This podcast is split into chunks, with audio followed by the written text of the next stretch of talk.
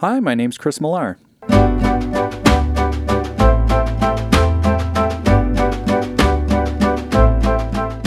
For my job, I do a lot of video demos, and part of that, part of so much of my job is is communication, and one of the most effective ways to communicate asynchronously with a lot of people around the world is to uh, make a video. Here's what I'm seeing. Here's how you should do this. Follow step by step. Pause, whatever. Um, so I make a lot of videos.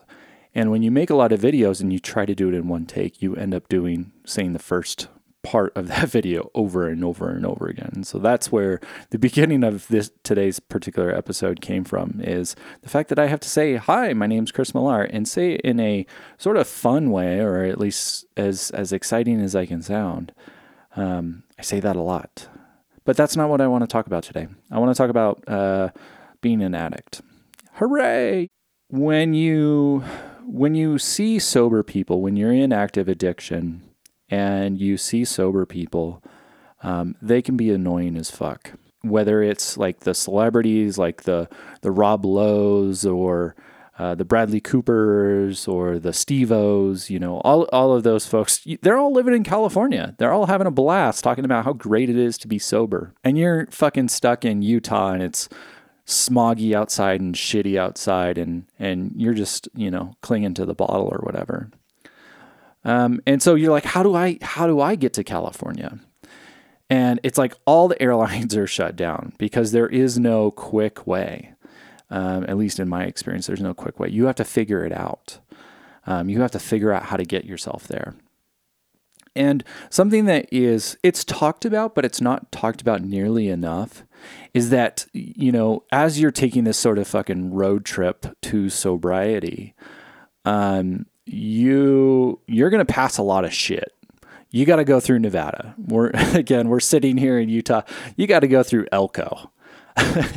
and and then you get to California, you're like, hooray! And you're like, ah, fuck, I'm in Lodi. You're in Lodi, California. Who wants to be in Lodi or, or one of the towns with I was talking to my friend Daniel, one of the towns with a V, like Victorville or Vacaville or Vallejo, all the all the terrible V cities in California. You got to go there before you get to the beach, before you're having a good time. And you might have little micro good times on your way there. And a lot of people love talking about the beach aspects of sobriety.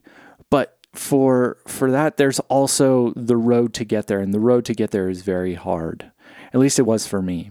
Um, and you need tools you know you need your car you need your whatever in in my case i needed to solve some mental health things and i needed to get a better relationship with my job and and get you know create a life i didn't want to escape um, and I needed a community. I've talked about that a ton. Like I, I would not be uh, sober today without community. And lastly, we'll we'll kind of keep this one short.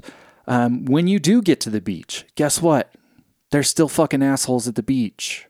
Um, even though you're you're chilling, you're having fun, you're you're having a, a great time. Um, somebody's gonna leave like a broken bottle on the beach, and you're gonna you're gonna cut your foot.